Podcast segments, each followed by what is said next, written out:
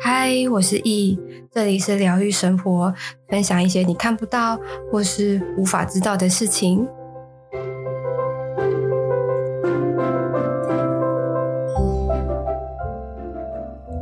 嗨，各位，今天呢，我想要跟大家分享，就是我看到别人的心理状态之后，给我的反思。因为其实自从我能够看到别人的。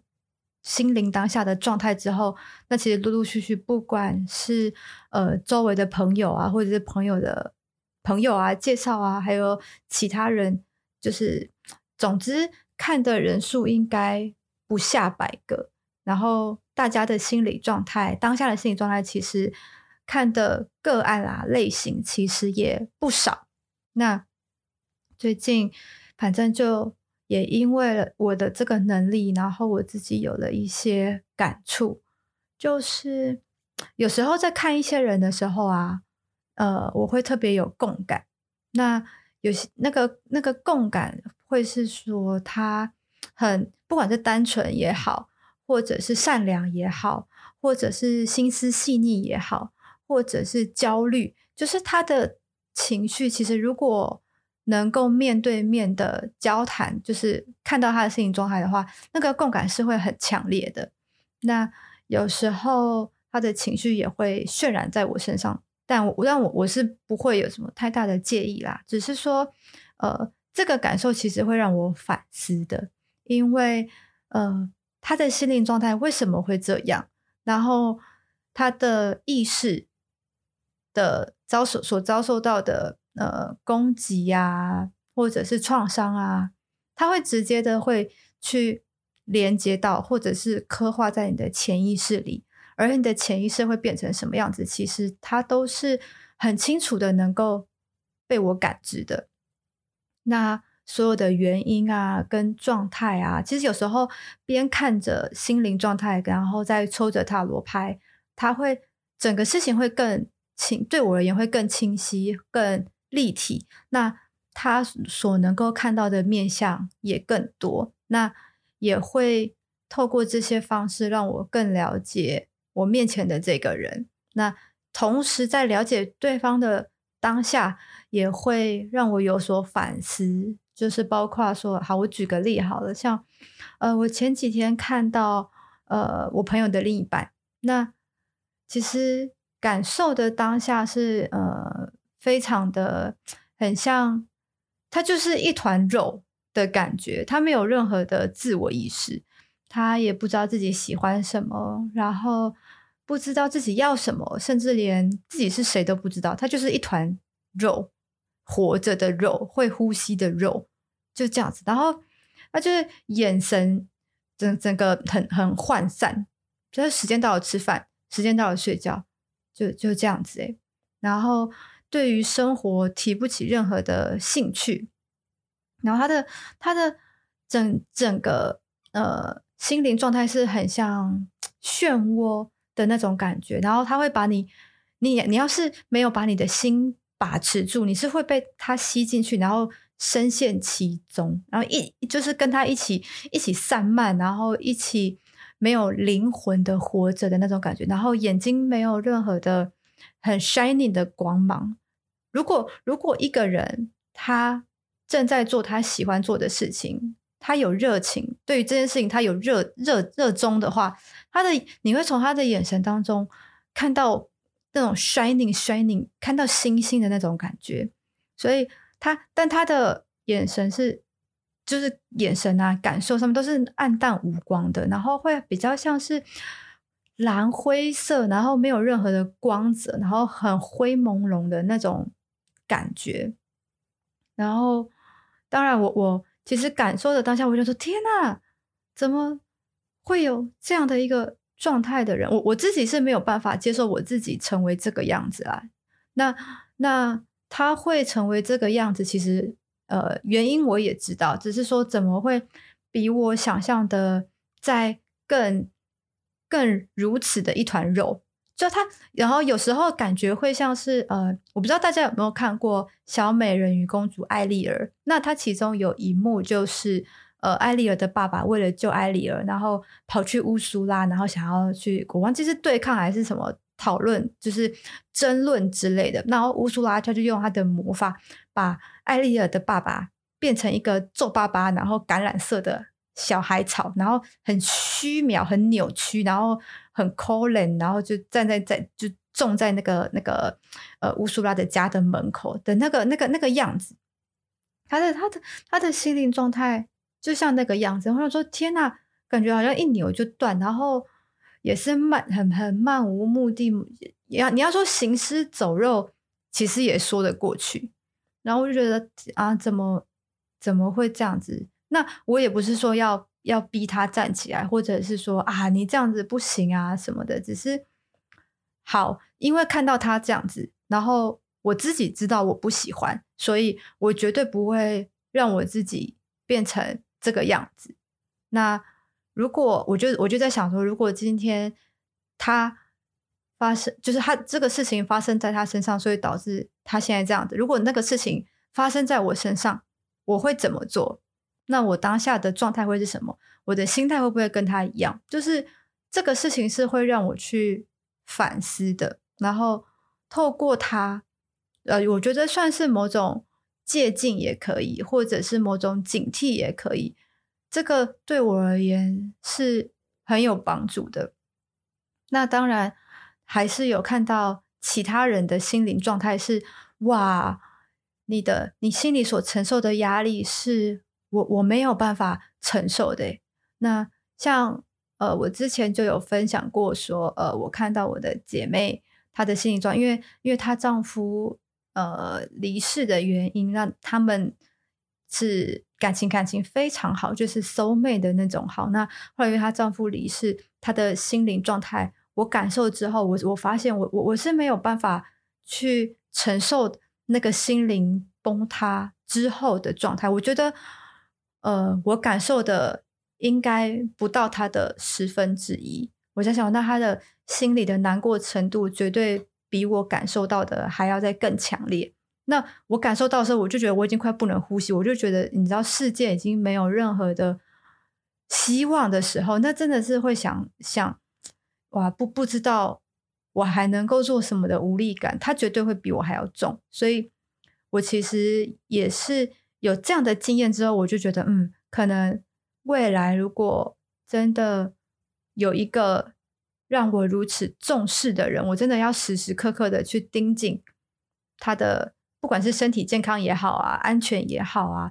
当然也不是说时时刻刻跟在旁边，但就是要耳提面命，或者是去叮咛。那如果说我未来这个事情可能会发生在我身上，那我要去如何应对，或者是我至少要，也许要有个心理准备。当然，如果事情到来的话，我会怎么样？其实我也不知道。但我我自己是个会把很多事情有一个最坏的预设立场。那至少事情发生的时候，如果很糟很糟很糟，至少我能够知道说，嗯，再坏就这样子了，就不会再更坏了的的一个打算。这是我自己在想事情、做事情、做决定的一个习惯。所以，呃，也是因为看就是看了很多人的心理状态。之后啊，很有时候会有这样的一个感觉，跟这样的一个反思，不管是警惕也好啊，或者是未来规划、未来打算也好啊，或者是比别人有更多的感知的经验也好，我觉得这件事情也帮助我很大。那还有就是说，能够呃看到别人心善的那一面。我就觉得，可怎么怎么会有人如此的单纯，跟跟这么的纯纯洁、纯白，就是他没有任何的邪念。但通常这这样心灵状态的人，通常都是呃，可能才刚出社会，或者是还没出社会的一个人的那种，就是还没有被还没有被社会给给。磨掉他原本该有的样子的一个的的人，他从他们的心灵状态会比较单纯，会比较纯粹。但我不是说他们没有心机，或者是哦，他们就是最善良的一群，不是，而是在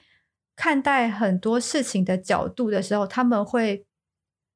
追追寻他们自己内心所想的，那也不太会去顾及说，哎，我要是做这件事情，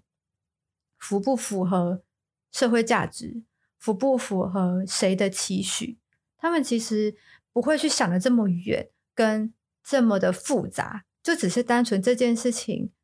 是不是如我心里所想的，或是不是有没有去追随我心里面想要的，就是这么的纯粹。而这种东西，因为它会是很直接的去连接你的潜意识所反射出来的，那这种的话，这样的做法其实会比讲难听一点会比较自我。讲好听一点，就会是比较的 follow your heart 的那样的状态，他的心灵状态就会比较健康。对，我，我的意思就是说，被普世价值磨练过的人们，心灵是是是有被摧残过的。那这个其实跟年纪无关，比较像是跟他的呃社会经验啊、生活经历。有绝对的关系，但也许有些呃年纪比较小的人，但他的生活经历却很丰富，那这个也会造就他，那可能在心灵上面会比较压抑啊，然后比较多的普世价值的枷锁。那对啊，这个就就其实就跟年纪没有关系，主要是跟他的可能原生家庭啊、生活啊是是有绝对的关系的。那其实我也碰到了。很多就是年纪小小，但却有很多的枷锁的这一类型的人，那其实我也会觉得很心疼，就是在他们还没有找到属于自己的样子的时候，那他他他的样子已经被社会的样子给框住了，那他就只能照着社会的样子长成。长成社会要的样子，呃，我觉得这个说说这个这样子的说法是有一点绕口，意思就是说，其实每个人的样子其实都是独一无二的，但是社会的框架或者是普世价值，让我们大家越来越相近，让我们越来越类似，但这个东西到底是好的还是不好的？他我自己的价值是认为不好，因为。我们每个人都是不一样的。如果我们大家都一样，那到底是有多可怕？而且很多人的想法都会觉得说啊，我我想要跟大家一样是件好事。或者是在学生的时候，老师就会觉得说，哎，你为什么跟大家都不一样？你特立独行，你就是会被惩罚。那导致我们在社会进入社会的时候，也会觉得，哎，我要跟大家一样。我要是跟大家不一样，就是一件不好的事情。那那。这个其实，在很小哦，可能幼幼稚园哦，就已经被建立起了这种这种价值。但我反而觉得，当你越来越跟别人一样的时候，你自己的样子就会越来越消失。所以，呃，讲坦白一点，现在文明病越来越多。那其实这种的状态，就就很明白的阐述一件事情是。他正在自己跟社会的中间